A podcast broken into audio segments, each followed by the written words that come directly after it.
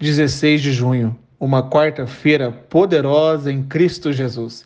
Você tem relacionamentos de aparências? Como você se relaciona com o Pai Celestial? A vida que você leva é diretamente proporcional à qualidade das suas palavras. Sendo assim, não acredita que nada que vai tirar um tempo de qualidade com você, com Deus e com a sua família vai ser justificado. Não tenha pressa, não tenha excesso, afinal, nenhum sucesso profissional justifica um fracasso com a sua família. Não existe atalhos, existe caminho. Ou seja, atalho é uma mentira que tira a preparação do seu processo. Atalho te leva para um abismo e um abismo chama outro abismo. Qual é o atalho que está te levando para uma zona de conforto? Uma zona do prazer da carne. É cerveja demais? É internet demais? não se capacitar nesse período de reflexão e sabedoria, qual está sendo seu atalho? Negativismo? A escravidão. A escravidão das mídias digitais? Talvez você saiba ou não que a maioria dos escravos de hoje não sabe que são escravos. O pior cego é aquele que não quer enxergar. Enxergar. É, enxergar. Ainda as palavras estão custando sair da minha boca, porque fiz uma cirurgia recentemente e, na graça de Deus, já estou recuperando e recuperado.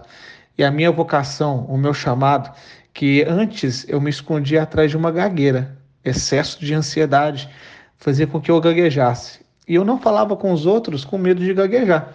E essa era a minha válvula, minha zona de conforto. E eu ficava escondido atrás da gagueira. Quando eu enfrentei o medo de gaguejar, me tornei um professor. Então vou te contar uma historinha, presta atenção. Com toda sinceridade, aquele momento da gagueira, eu me estava eu estava me colocando como vítima, vítima de um evento emocional que me gerou excesso de ansiedade. E, em vez de ressignificar e perdoar rápido, eu estava preso numa zona de conforto. Então vou te contar uma história que o professor foi visitar um aluno que morava na roça. Ele não estava aplicando todo o conhecimento recebido. E como um grande pintor que faz uma grande obra e dá de presente um quadro lindo, aquela pessoa recebe o quadro, mas não coloca na parede, não abre o quadro. Ou mesmo o confeiteiro que faz um lindo bolo, a pessoa compra o bolo, mas não experimenta do bolo. Esse era o sentimento do professor. E o professor e seu treinador chegaram juntos naquela casa simples e percebeu que aquela família estava querendo atalhos para ficar rico, querendo um jeito fácil de ganhar dinheiro. Não estava orando, não estava jejuando, não estava nem revisando as aulas, não estava acordando mais cedo para se capacitar. Todo dia era uma desculpa diferente. Foi servindo um pouquinho de leite, pois os copos eram contados, afinal tinha uma filha, e era o único sustento daquele dia era aquele copinho de leite. O treinador perguntou para o casal de onde que vinha a renda da família. A senhora Cleide respondeu educadamente que era da vaquinha, que estava embaixo da solitária árvore daquele imenso quintal seco. Antes de ir embora, o professor disse ao aluno: Sua vida começa quando você acaba com a sua zona do medo, a sua zona de conforto. No meio do caminho, o professor pediu para o treinador parar o carro.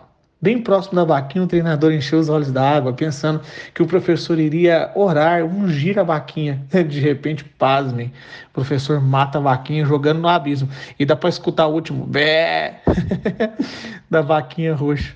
O treinador irado deixou o professor para trás. Indignado, nem olhou para trás, nem olhou no retrovisor. Decepcionado. E prometeu que iria ficar rico para ajudar aquela família depois de sete anos, voltou naquela fazenda, com um cheque no valor de três vezes no valor daquela vaquinha. Quando desceu do carro, a senhora Cleide já veio receber ele com um delicioso suco de laranja, um cafezinho moído na hora, um pão de queijo quentinho. O tal de Fernando, esposo daquela senhora bem arrumada, começou a plantar café. Já o terceiro maior produtor de café da região. Reconheceu o treinador e logo agradeceu muito. E a palavra agradecer significa a graça descer. E ele falou que você e seu professor deram muita sorte para a gente. E aquelas palavras do professor ficaram como sementes no meu pensamento. A zona de conforto, quando ela acaba, começa a nossa vida.